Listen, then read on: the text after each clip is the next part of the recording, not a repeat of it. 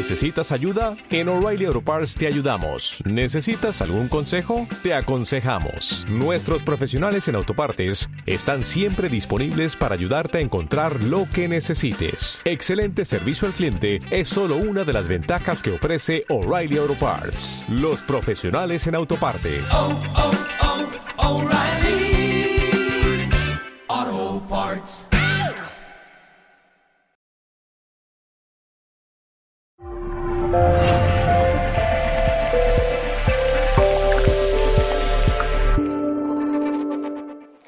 Este es un taller introductorio a lo que es la astrología y como sabemos, cada uno de nosotros cuando incursiona en estos temas busca es saber de sí mismo. Eh, siempre eh, nos motiva un poco ese autoconocimiento para saber un poco más, sobre todo cuando la persona ha pasado por procesos de vida importantes y pues quiere saber un poco más porque no encuentra respuestas. El tema es que sí, que la astrología da muchas respuestas y sobre todo la astrología psicológica, que es lo que manejo. Ah, bueno, no me he presentado, mi nombre es María Elena Trujillo. Yo trabajo como astrólogo y como psicólogo. Eh, tengo un lugar que se llama Integrando el Ser, donde mm, lo que pretendo es justamente ofrecer eh, esa visión de la importancia eh, de, de que la persona busque integrarse y en esta charla eh, van a entender por qué es importante. Mm, y sobre eso es que yo trabajo. Trabajo eh, en astrología psicológica, que no es astrología predictiva, eh, porque el simbolismo de la astrología permite entender cómo funciona el cosmos interior, que es la persona. Y claro que sí se puede predecir muchas cosas, pero después de que Jung hizo su, su debut como, con todo lo que descubrió y todo lo que explicó.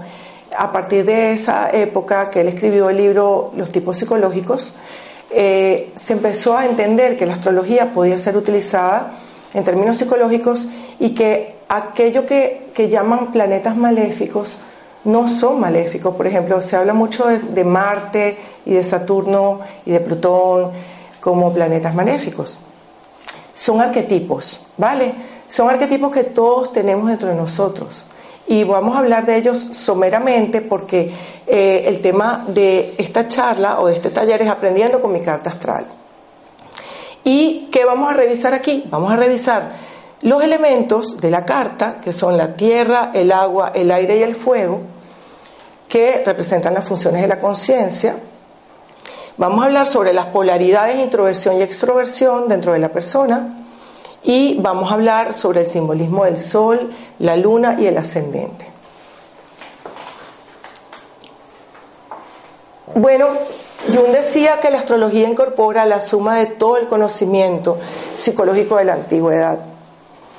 Aunque él se especializó en trabajar con enfermos y en porque era psiquiatra, pues él incursionó en otros mundos. Y como buen investigador, obviamente eh, entró en la astrología.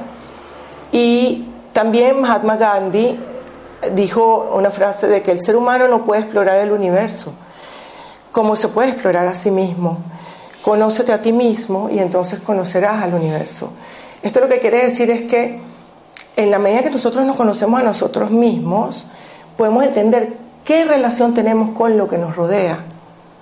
Entonces es muy diferente una persona que busca un proceso de autoconocimiento, que entiende cómo es su dinámica psicológica, que entiende cuándo tiene que acercarse, cuándo se tiene que retirar de una situación o qué cosas le afectan para bien y qué cosas para mal, y puede hacer un sistema de autoprotección, pero a la vez también de progresión y de proyección personal que aquella que no sabe absolutamente nada, solamente tiene referentes lo que los demás dicen de ella.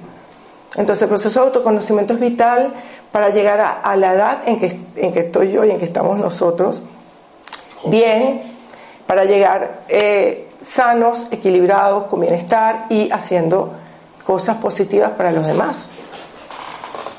Eh, luego tenemos que para Mahansa Yogananda habló de que la carta natal solo puede ser interpretada correctamente por personas con sabiduría intuitiva. Y por eso es que dicen que la astrología necesita de una lectura eh, un poquito simbólica, porque estamos hablando de símbolos. Eh, y, y, para ello tenemos que tener cierta intuición y cierta apertura de mente. No es un signo, el signo es algo puntual, pero el símbolo es algo que se abre a muchas interpretaciones. Entonces por eso, aunque para Mahansa Yogananda no era astrólogo, él habló de la astrología y sí dijo esta frase. Bueno, vamos a comenzar por el primer punto que, que en astrología psicológica se ve en una carta.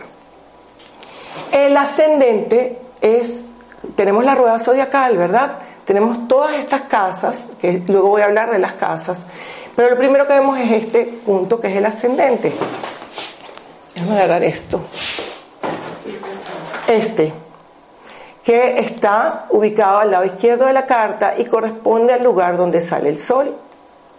El sol sale por aquí y se mete. Es decir, que el lado de la carta del día es este, que es el hemisferio superior, y el lado de la carta de la noche es este. El ascendente está a la izquierda, el descendente a la derecha.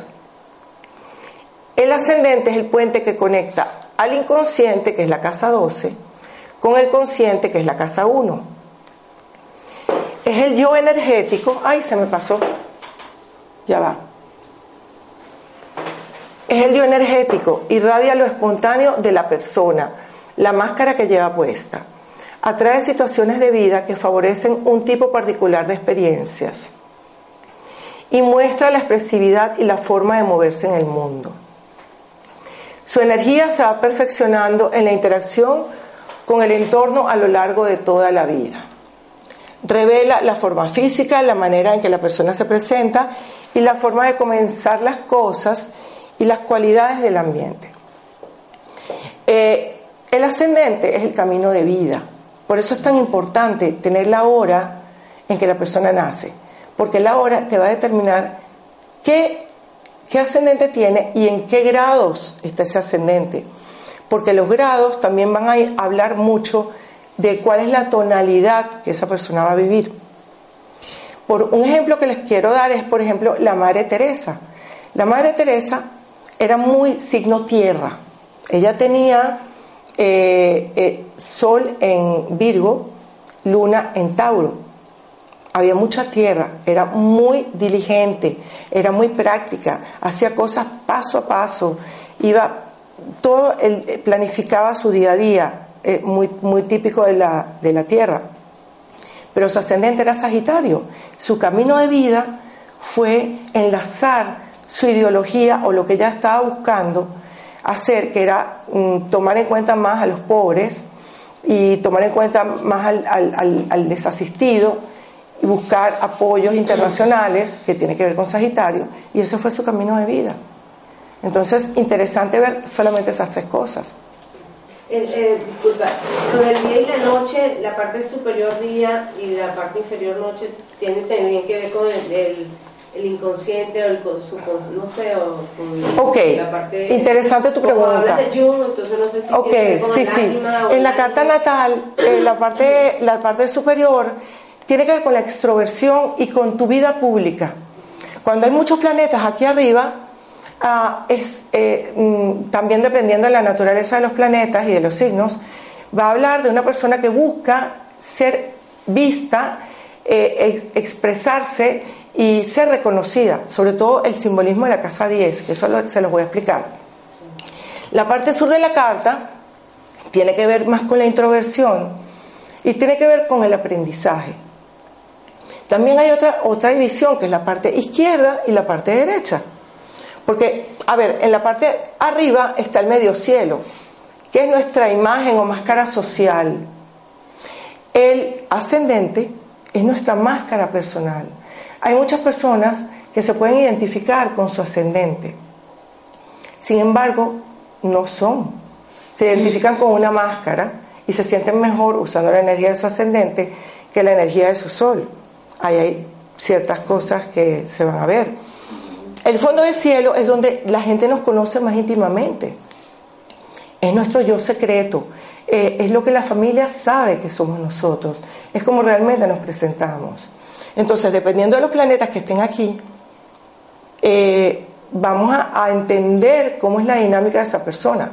Y el, el descendente es lo que nosotros atraemos, lo que es opuesto a nuestro yo. Porque el descendente abre la casa 7, que es la casa del otro, y el ascendente abre la casa 1, que es la casa del yo. Y aquí siempre en todas las cartas hay una polaridad. 1, 7, 2, 8, 3, 9 y así. Y cada simbolismo de la casa, que se los tengo que explicar para que ustedes entiendan qué significa su sol, su luna y su ascendente, van a, van a saber qué es lo que vienen a hacer a nivel consciente y a nivel inconsciente. Otra cosa que también les quería decir es esto de la máscara y este paso del inconsciente al consciente. ¿Por qué? Porque en la carta natal hay un camino de vida, así como los arcanos del tarot que habla de un camino de vida. Eh, en la casa 1 es la energía vital, en la persona, todo, toda esta parte, la persona se va haciendo un yo, un yo diferente. Cuando ya llegas acá, que ya tú sabes, yo soy esto, ya te vas identificando con la sociedad, que son estas tres casas, y con tu rol trascendente, que son estas otras tres casas. Hablamos de cuadrantes, el cuadrante 1 es este, el cuadrante 2 es este, cuadrante 3 es este y el cuadrante 4 es este. Cuadrante 1 es, es identificación, yo, formación de habilidades básicas. Tiene que ver con los signos Aries, eh, Aries, Tauro y Géminis. Aries está regido por Marte, mi impulso vital. Tauro por Venus, mis valores, lo que me gusta. Y Géminis por mi mente, cómo yo consigo y, me expreso. Ya luego viene acá el Sol que, rige, perdón, la Luna que rige a, a Cáncer, el Sol que rige a Leo, que sería, esta casa es la casa natural del signo de Leo, pero eso lo voy a explicar después, ¿no? Lo importante es decir esto, que el camino este aquí, eh, la persona que tiene muchos planetas en la parte de abajo de la casa es una persona que viene a, a formar su identidad. Y esa persona generalmente va a tender a ser un poco más introvertida. Y si tiene muchos planetas activos o de aire y fuego, signos de aire y fuego, eh, esta persona va a ser muy expresiva, pero no le va a gustar, eh, mm, a ver, que la gente la mire mucho. Vamos. Todo es una dinámica, ¿ok? Porque no hay nada exacto. Cuando vamos al Sol, bueno, vamos a, ver qué son los planetas, el sistema solar. Tenemos el centro de la, el centro de la galaxia, tenemos a la, tenemos a la Tierra, tenemos a la Luna, que está girando alrededor, es un satélite, eh, y tenemos, bueno, todos los planetas. Eh, estos planetas no los vamos a ver aquí, pero sí hay que decir lo siguiente, que hay planetas personales y planetas eh, sociales y transpersonales. Por ejemplo, eh, Mercurio, Venus y Marte tienen que ver con lo personal. Júpiter y Saturno, estos dos, tienen que ver con lo social, con la interacción social. Eso se lo explico más adelante. Y el sol es donde está eh, nuestra conciencia. Vamos a lo que es el sol. El sol en la carta natal representa el centro integrador de la personalidad. Como sabemos, el sol transmite energía y simboliza el principio masculino. Donde tenemos al sol, tenemos la figura del padre, y así como es el centro de la galaxia, es el centro integrador de, toda nuestra personalidad. Representa al yo profundo, al yo verdadero, la identidad básica, la voluntad y los propósitos en la vida. Es súper importante, ¿no? El, el, signo solar. Casi todos conocemos nuestro signo solar y sabemos que somos Géminis, Acuario, Escorpión, ¿vale? Y entonces esa es nuestra identidad. El sol va hacia lo que es la identidad. Sin embargo, en una carta natal y para hablar de la personalidad, hablar del signo solar no basta. ¿Por qué? Porque la luna le hace juego y todos los planetas también, que son arquetipos. Entonces, el, Sol tiene una función integradora sobre los demás planetas. Es la figura del padre o de lo paternal. Está relacionado con el poder de la voluntad, la fortaleza y la habilidad de adquirir éxito en la vida. Muestra la vitalidad general y los procesos fundamentales mediante los cuales las personas cambian y crecen. O sea, una persona con sol en Géminis va a ser una persona mucho más versátil, va a estar todo el tiempo cambiando constantemente, ¿vale? Porque su sol es así, es de aire y además es mutable, entonces necesita el cambio, necesita la movilidad, diferente a un sol en cáncer, por ejemplo. Entonces, el sol expresa la habilidad para autoafirmarse y la forma de alcanzar el éxito. Mm, no es lo mismo una persona que tiene el sol en Pisces, que es mm, más introvertido, ese sol necesita espacio interno, eh, meditación, reflexión, que una persona que tenga el sol en, en Aries. Eh, también el sol señala el tipo de experiencias que, que debe hacer conscientes a lo largo de la vida. Eh, o sea, las experiencias de la vida van a estar, eh, mm, digamos, filtradas por ese sol. Y ese sol las tiene que hacer conscientes. Los planetas que forman aspectos con el sol, que se los vamos a ver en sus cartas, influirán en el desarrollo de la individualidad de la persona. Y la casa que contiene el sol va, será el ámbito donde se llega a la expresión más significativa en la vida para apoyar la casa donde está Leo. ¿Okay? No todos los soles, a ver, tú puedes tener el sol en cáncer, pero el signo de Leo está en otra casa donde no está tu sol. Entonces, donde esté el signo de Leo, ahí va a ser importante tu sol. En, la toma de conciencia también, ¿vale? ¿Se entendió? Es un poco Ahí va. Cuando, cuando vayamos a las claro, cartas. Porque estás explicando el sol como tal. Esto es la teoría de lo que es el sol. Es el centro integrador, es la identidad básica de la persona, señala el camino de, vida, cómo voy a obtener el, el éxito, lo que tengo que concientizar, la tonalidad básica de esa conciencia. Luego vamos a la luna. Y la luna es todo lo contrario. La luna además no tiene luz propia. Eh, y eh, es la, capacidad de recordar, de recordar y aprender del pasado. Simboliza el principio femenino, receptivo, absorbe la energía del sol y la refleja para luego abastecerla. La luna necesita nutrir, abastecer y nutrir. ¿Ves? Nutrirnos a nosotros mismos y nutrir a los demás. Esta lunita busca tranquilidad, sentirse cómoda y pertenecer. la luna entonces representa esa, esa necesidad de, nutrir, de, proteger, eh, es cíclica, eh, ella mm, busca, eh, va cambiando y además dependiendo de la fase en que nazca la persona, va a tener una importancia diferente o una dinámica diferente. Entonces, busca recibir apoyo y seguridad emocional. Entonces la luna es muy centrada en sí misma, ella no busca evolucionar, ella busca sentirse cómoda, es diferente al sol, ¿ok? Y el sol es la identidad y la luna es la identificación, con qué me identifico, con qué me siento cómoda, ¿vale? Entonces, siguiendo hablando de la luna, es el símbolo de la mujer, de la madre, del hogar y de la familia revela cómo la persona se relaciona con su madre y la forma como busca la seguridad en la vida. También representa el cuerpo y la nutrición. Eh, se asocia con la intuición, la imaginación, la sensibilidad y la tonalidad básica de los sentimientos de la persona. Tiene que ver con la memoria, la reactividad, porque la luna es reactiva, es instintiva. El sol es más consciente, la luna es automática. Entonces, claro, dependiendo de si la luna es, eh, mm, pongamos una luna en Aries, es cardinal, va hacia lo que ella quiere, automáticamente responde.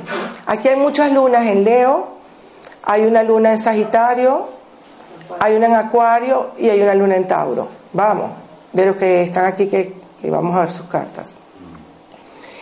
Entonces, cada luna va a tener una tonalidad diferente y se las vamos a explicar, pero aquí, por ejemplo, eh, el efecto del ritmo en, un, en, una luna en Tauro va a ser mucho más pausado que en una luna en Acuario. El, ritmo en Acuario va más rápido y es caótico. Y la luna en Acuario se siente bien ante cosas inesperadas, sabes cómo gestionar situaciones que no, que, no están previstas, porque está hecha para eso. Eh, entonces, eh, tiene que ver con la oportunidad, influye sobre la adaptabilidad, el cambio, la movilidad y la versatilidad de la persona. Las lunas en tierras y en agua son más tranquilas, eh, son más pasivas, son más receptivas, buscan agarrar más, que las nutran más, y las lunas en aire y en fuego buscan expandirse, se sienten seguras siendo expansivas, eh, expresándose, actuando. Eh, entonces, el signo y la fase lunar, de que eso vamos a hablar, indica el tipo de reacción instintiva y a los estímulos externos, lo que proporciona estabilidad emocional y la imagen de la figura materna. La casa que contiene la luna va a indicar dónde domina la emoción y la fluctuación para apoyar el área donde rige el signo de cáncer. A ver, porque las cartas Mm, eh, la luna es la regente de ese signo. Pero tú puedes tener la luna en Acuario, tú en Tauro, tú en Leo. Pero la, casa de cáncer va a estar en otro lugar. Y, en y donde esté cáncer, esa luna se va a reflejar también. Y eso lo vamos a ver en cada carta. Ahora vamos con una mm, leve, una breve exploración de lo que son planetas Mercurio tiene que ver con el razonamiento objetivo y la comunicación, eh, rige a Géminis y a Virgo. Eh, Mercurio eh, es, el planeta más cercano al Sol y es un planeta personal. Luego tenemos, perdón, tenemos a Venus, que se relaciona con la autoestima, la armonía y el deseo, y rige los signos de Tauro y Libra. y Marte tiene que ver con la motivación y la afirmación personal y es el regente del signo de Aries y corregente del signo de Escorpio. Estos tres planetas son planetas personales, son planetas por los cuales nosotros podemos eh, incidir y entender, ver claramente cómo, cómo se manifiestan en nuestra vida, cómo la energía de estos arquetipos actúa. Pero luego vienen los sociales, ¿Qué serían los dos primeros? Júpiter y Saturno. Están en la esfera social. Júpiter tiene que ver con la apertura, la esperanza en el futuro, rige Sagitario.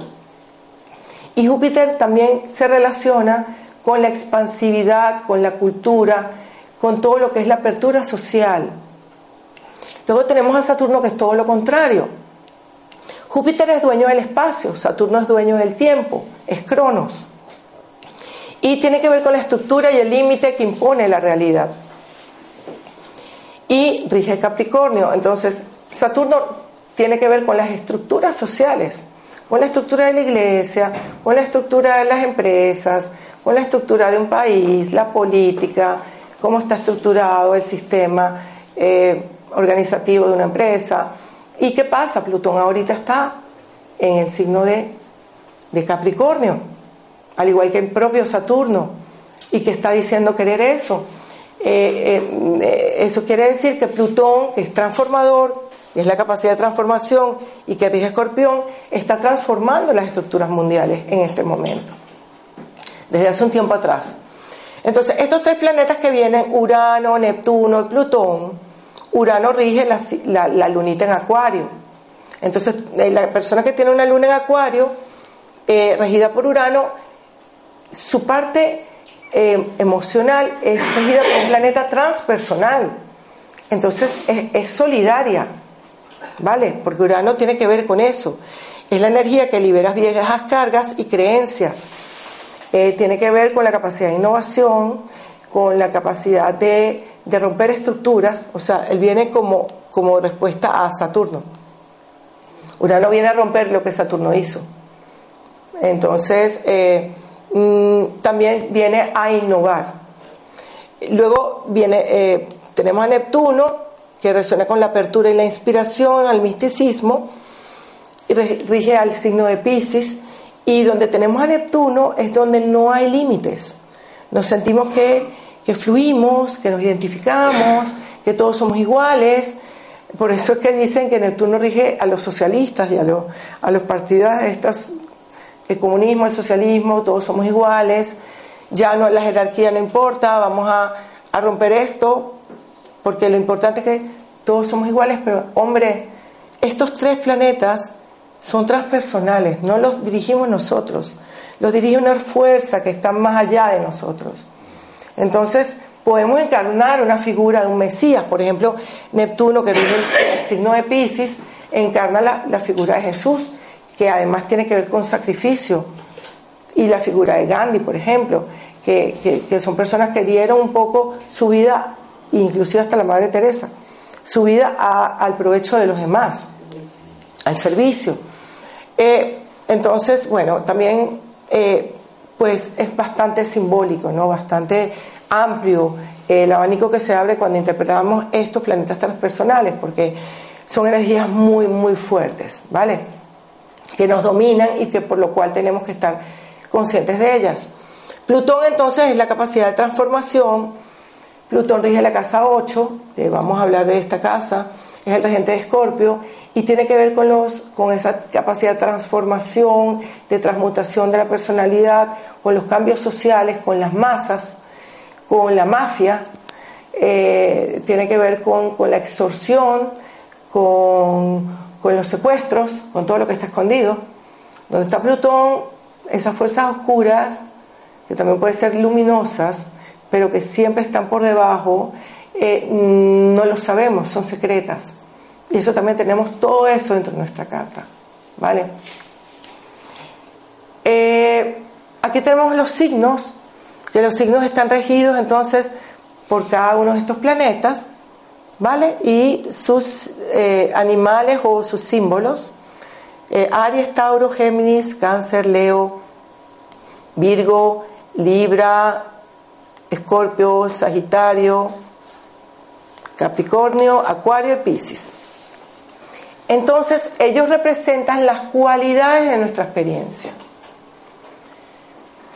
Ahora, hay algo muy importante que en lo que es astrología psicológica, y es saber qué polaridad está en nuestra carta. Si, si tenemos más planetas eh, o más eh, signos activos o pasivos. Eh, la polaridad activa es la extroversión. Además de que en la parte de arriba de la carta eh, habla de que si hay muchos planetas la persona va a tender a ser extrovertida, también los planetas y los signos por sí mismos hablan de estas cualidades. Las personas extrovertidas tienden a buscar estímulos en la interacción con cosas o personas. Eh, si están inactivos, su motivación tiende a disminuir buscan amplitud de conocimientos e influencia, prefieren la interacción frecuente y recargan su energía compartiendo con otros. Una persona extrovertida, si la deja sola, se siente terrible. Necesita siempre estar en contacto con las personas, ¿vale? Y los signos extrovertidos de naturaleza son Aries, Géminis, Leo, Libra, Sagitario y Acuario. ¿Vale? Si aquí tenemos a una persona que es muy extrovertida, tiene a la luna y al sol en, signos extrovertidos, y de verdad que se le nota, es impresionante. Está por allá atrás sentadito.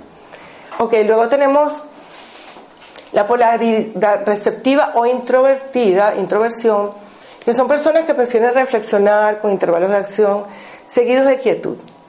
Necesitan el silencio, la tranquilidad, buscan la profundidad eh, y la influencia prefieren la calidad de la interacción más que la cantidad. O sea, son personas que van y profundizan.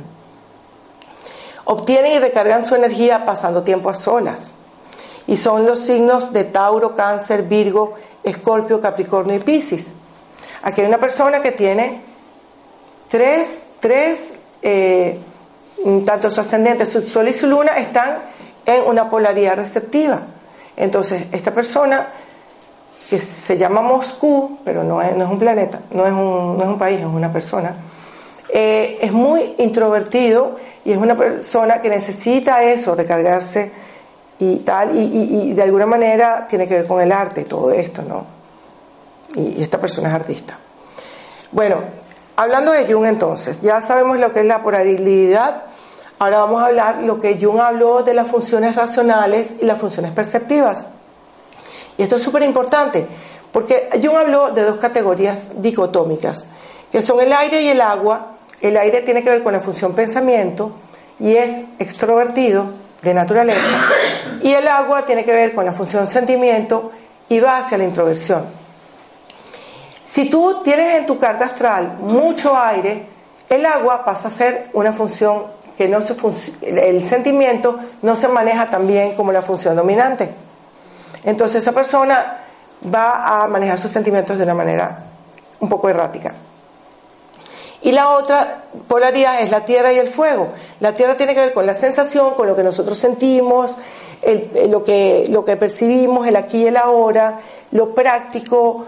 Eh, a ver, tiene que ver con, con, lo que es práctico, con lo que va paso a paso, con lo que es el aquí y el ahora. Y el fuego va hacia el, hacia el futuro, se adelanta, eh, tiende a ver a vivir hacia adelante, inclusive puede visualizar situaciones, porque la, intuición que da el fuego hace que nada que, esté aquí presente en el ahora le dé esa chispa, pero se va adelante y ve cosas adelante.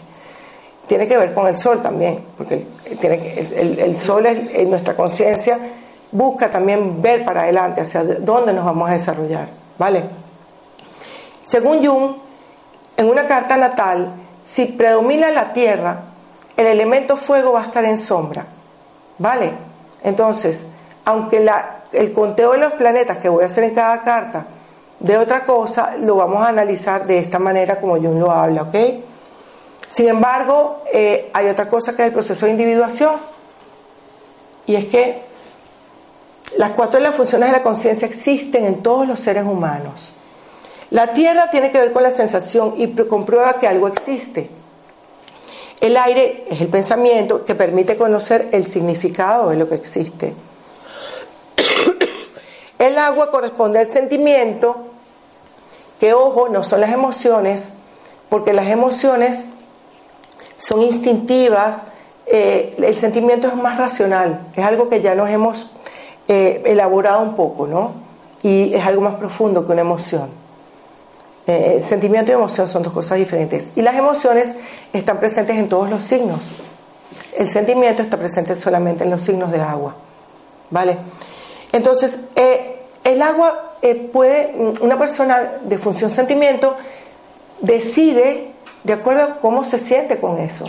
¿Me gusta o no me gusta? Me voy con este médico porque me gustó más. Puede ser que no sea tan, tan bueno, pero me gustó, me sentí mejor con él. Entonces, las personas de agua tienden a ser eh, muy, muy ah, emotivas en cuanto a su en cuanto como de percepción eh, en cuanto a su percepción sí eh, es como ellos sienten ellas juzgan o evalúan de acuerdo a cómo ellos sienten ves entonces claro obviamente están los otros planetas que ayudan a, a, a modificar esa dinámica, pero generalmente son así. Yo soy signo de agua y yo soy así. Yo escojo a la gente porque me gusta o no me gusta. Luego lo pienso. Pero la primera reacción es ¿me gusta o no me gusta? Eh, entonces, claro, el agua es introvertida y tengo luna en fuego, que es extrovertida. Entonces digo, me va, me, me va a ir bien, o sea, es una, es una combinación un poco difícil, aire con agua, esas son combinaciones que tenemos todos, ¿no? Porque el aire y el agua no tienen nada que ver, imagínate tú, eso es así como una tormenta, una tormenta de agua. Yo soy, yo soy eso, una tormenta. Bueno, y el fuego, entonces, eh, te dice, la intuición muestra de dónde viene y hacia dónde va lo que existe en el ahora. Entonces nosotros necesitamos, como seres completos, completar estas funciones en nuestra psique. Hay personas que, por ejemplo, eh, Luis Pasteur, él era un investigador, era tierra, tierra, tierra, tierra. Pero fíjate cómo completó él. Lo que él hizo fue para el futuro, fue un adelanto y fue un eh, descubrimiento de la cual él, no lo vio quizás, pero lo vio el futuro y, em, pues ayudó a muchas personas. Esa era su función inferior, el fuego. Igual que la Madre Teresa, la Madre Teresa era tierra, función dominante, fuego, función inferior. ¿Y cómo sentía ella el fuego? Era la motivación que la llevaba a ella a hacer todo lo que hacía, porque ella decía, Jesús me habla. Y Jesús me dice, que si yo hago esto, voy a lograr muchas cosas y esto va a pasar. Y el día a día lo vivía ella sin pensar más allá. Y fíjense todo lo que logró la Madre Teresa. Entonces por eso es importante que no se vaya a sentir mal cuando yo digo función dominante función inferior, porque inferior no quiere decir que sea inferior, sino que depende de. Si la Madre Teresa no hubiera sido tan solícita, no hubiera logrado lo que hizo. Si Luis Pasteur no hubiera sido tan eh, práctico, tan, eh, mm, digamos, eh, mm, analítico, no hubiera logrado lo que hizo. Entonces, primero es la función dominante y luego la inferior, que depende de la dominante. Bueno, entonces ahora vamos a hablar de los elementos para que ustedes comprendan cuando yo hablé de sus cartas. Ya ya lo he hablado un poco, la Tierra se representa con este simbolito tan bonito, ¿ok? Tiene que ver con la función sensación, es el tipo sensorial o sensoperceptivo que se dicen en psicología. Por ejemplo, en psicología hay un test que se, que se llama el test de, de Mayer-Briggs, que habla de estos tipos, cuatro tipos básicos, y habla de la sensopercepción, ¿no? Eh, son personas prácticas, interesadas en, en emprender las cosas, perciben con los sentidos y tienen una actitud introvertida. Los signos de tierra son a ver, son Tauro, Virgo y Capricornio. Esto vale para esos tres signos. Luego tenemos, ah bueno, aquí está. Tauro desarrolla la, eh, cuando tienes el signo del Sol en Tauro, vienes a desarrollar la cualidad de ser ingenioso, productivo y estable. Y tus rasgos son seguros, consistentes, fiable, práctico, sensual, obstinado, acaparador y posesivo. Cuando tienes la luna en Tauro, vienes a sentir la necesidad de ser ingenioso, productivo y estable. Acuérdense que el, sol es tu identidad y la luna es tu identificación y lo que tú sientes. Entonces, pero ambos tienen que ver con todos estos rasgos y con ser productivo y estable. El, signo de Virgo eh, viene a desarrollar la cualidad solar o a sentir la necesidad lunar de poner orden en su vida y de actuar con eficacia. Sus rasgos son analítico, eficiente, perfeccionista, servicial, crítico y obstinado. Eh, vale, entonces la, tenemos Capricornio, que es el otro signo de tierra, que viene a desarrollar la cualidad o a sentir la necesidad de crear estructuras, de crear la autoridad, la realización personal y social. Y los rasgos del signo Capri son maduro, autoritario, controlador, rígido y severo. Este signo es, es interesante porque tanto el signo Capricornio, que está regido por Saturno, como la Luna, hablan también del pasado y hablan de, de, lo, que, de lo que también se habla de experiencias karmáticas. ¿Ok? bueno, aunque no, no es que sea un signo karmático, pero es un signo importantísimo para eh, desarrollar la personalidad, porque sin estructuras y sin límites no podemos desarrollarnos. Es importante saber dónde está nuestro límite y dónde empieza, dónde terminamos nosotros y dónde comienzan los demás. Mucha gente a veces se pierde en ese límite. Entonces también es importante todos estos signos saber que la persona los interioriza, porque en astrología psicológica es saber que tú estás interiorizando, por ejemplo, la función saturnina es importante, al igual que, que las otras funciones. Pero la función saturnina es la de la realidad, por eso yo diría que es la de las más importantes dentro de, dentro de, las funciones de la psique. Luego tenemos el signo de aire, que es la función pensamiento, tiene que ver con el tipo racional, intelectual, todo lo que tiene que ver con la objetividad, eh, con la actitud extrovertida, eh, con la comunicación, con compartir conocimientos, es puramente, o sea, el signo de aire es la mente pura. Y ah, de alguna manera es muy importante, obviamente, porque es la que nos permite poder sintetizar los conocimientos a nivel intelectual. Em, tenemos entonces a Géminis, Libra y Acuario. Géminis viene a desarrollar la cualidad solar o sentir la necesidad lunar de comunicación y aprendizaje. Sus rasgos son intelectual, curioso, comunicativo, versátil, superficial, inconstante y disperso. Una persona Géminis es muy adaptable porque eh, es un signo mutable, o sea, es un signo que cambia, se adapta, es versátil, eh, diferente a Libra, que es un signo cardinal. Y él viene también de aire a desarrollar la cualidad solar o sentir la necesidad lunar de cooperar con los demás y crear una armonía y equilibrio en la vida. Sus rasgos son indeciso, amable, cooperador, manipulador y encantador. Eh, Libra, entonces, eh, rige también lo que tiene que ver con el terreno de las relaciones, tiene que ver con la casa 7, el otro, la negociación, y es cardinal, entonces viene a liderar. Acuario tiene que ver con desarrollar la cualidad solar o sentir la necesidad lunar de ser original e innovador y de crear cambio social. Eh, los rasgos son reformista, solidario, excéntrico, futurista, visionario e impredecible, porque donde tenemos acuario no podemos predecir, es muy difícil predecir lo que va a ser un acuario, ¿vale? Porque un poco la función acuariana es romper, es eh, cortar, y no sabes en qué momento lo va a hacer, es impredecible. Eh, de alguna manera, además es fijo, las ideas que tiene son, no cambian, ¿no? pero se expresan de una manera disruptiva. ¿Ok? Eh, pero sí es reformista y es solidario.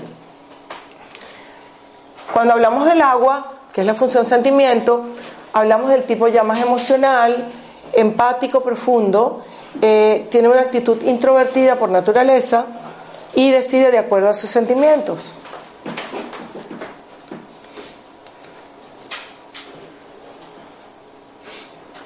Los signos de agua entonces serían cáncer, escorpio y piscis. El signo de cáncer es cardinal, lideriza, escorpio es fijo y piscis es mutable.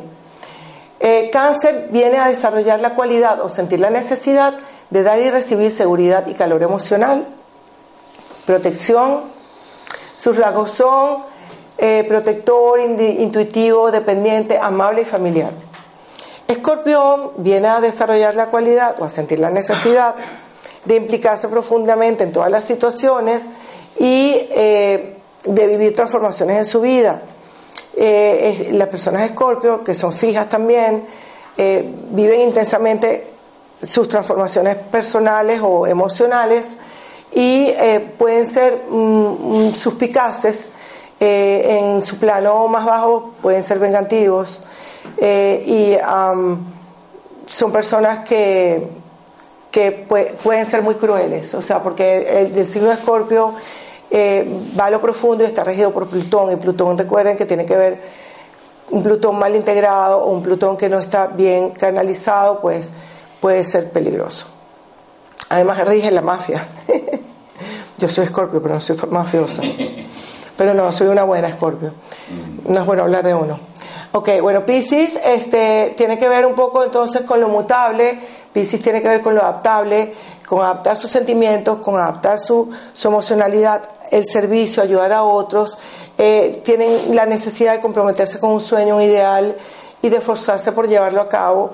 Eh, son soñadores, fantasiosos, a veces son evasivos, son muy sensibles, compasivos, imaginativos y también confusos. Porque, porque como Pisces está regido por Neptuno y Neptuno eh, no diferencia mucho dónde están los límites, entonces a veces se pierde, se pierden los demás.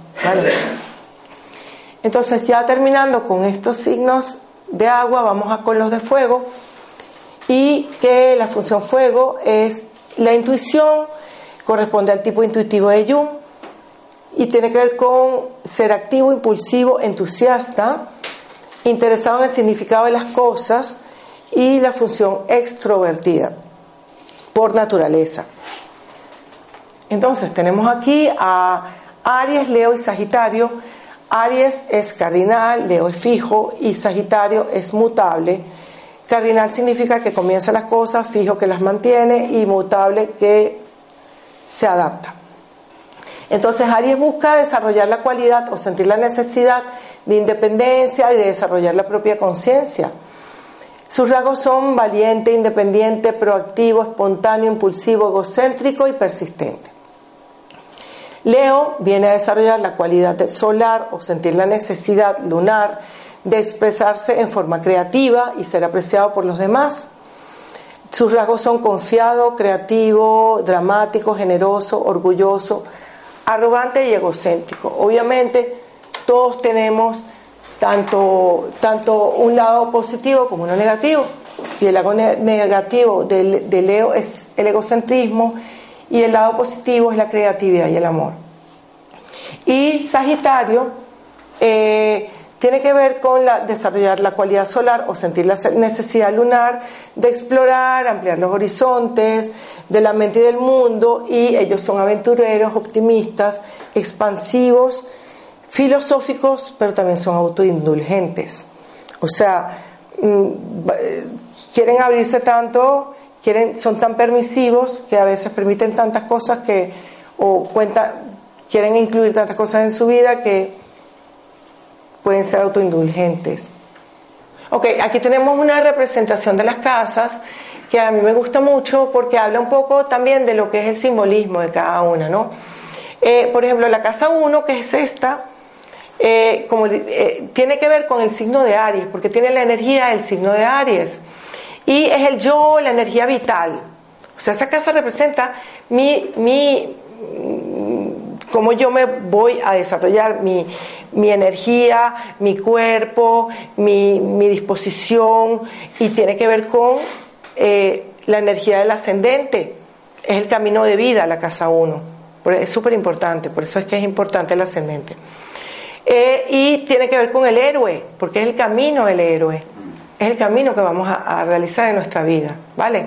Cada uno de nosotros tiene un camino o un guion que se estableció antes de venir aquí.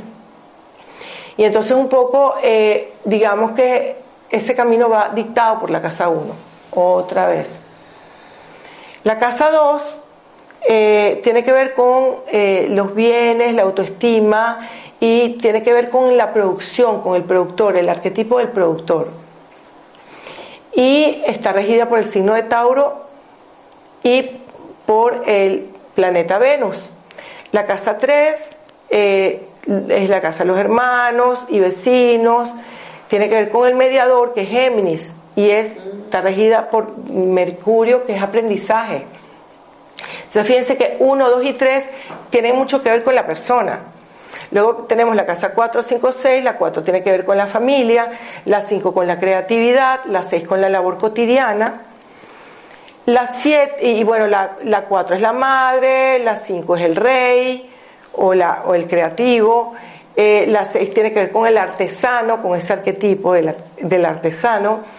Luego tenemos este lado de la carta, que viene ya eh, más social.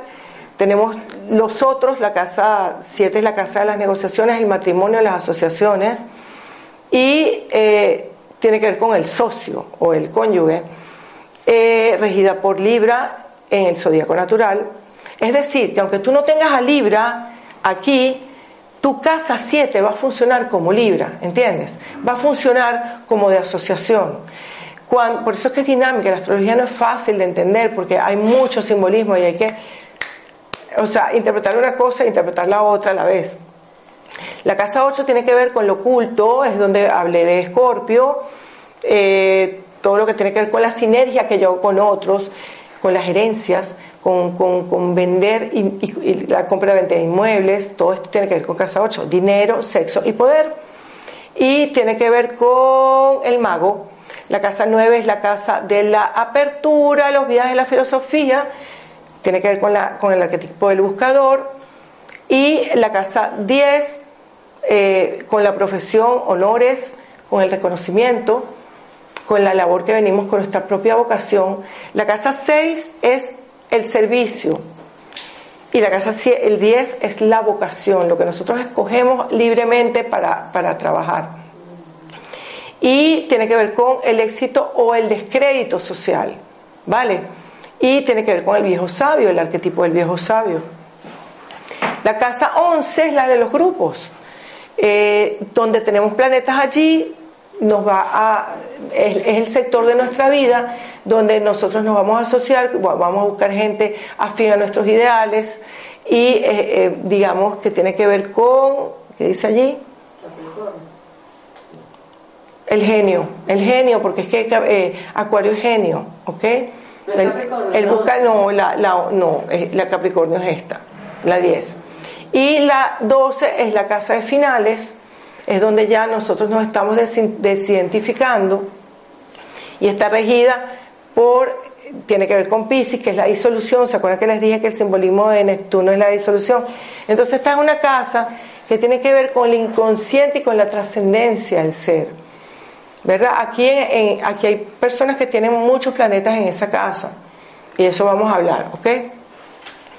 Eh, entonces, bueno, les voy a pasar levemente cada una de, para que ustedes si quieren tomar fotos, eh, mm, fíjense, aquí tenemos la, más explicaditas las casas. Eh, ¿Para qué decirlo si lo pueden leer, verdad?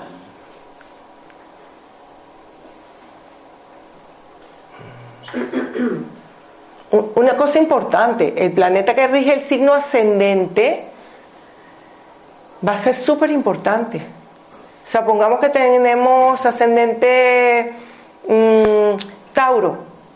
Venus va a ser súper importante en la carta. Y los aspectos de Venus van a dar mucho de la dinámica de, la personalidad. ¿Vale?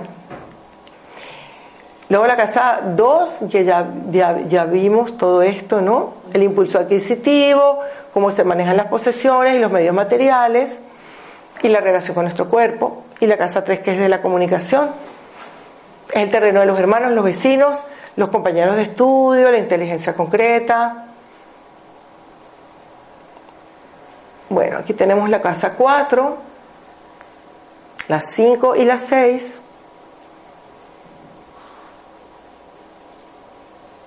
La casa 4 es importantísima porque describe cómo, cómo es el hogar, cómo es la, la familia, cómo sentimos la familia la herencia psíquica que tenemos los seres humanos es la casa 4.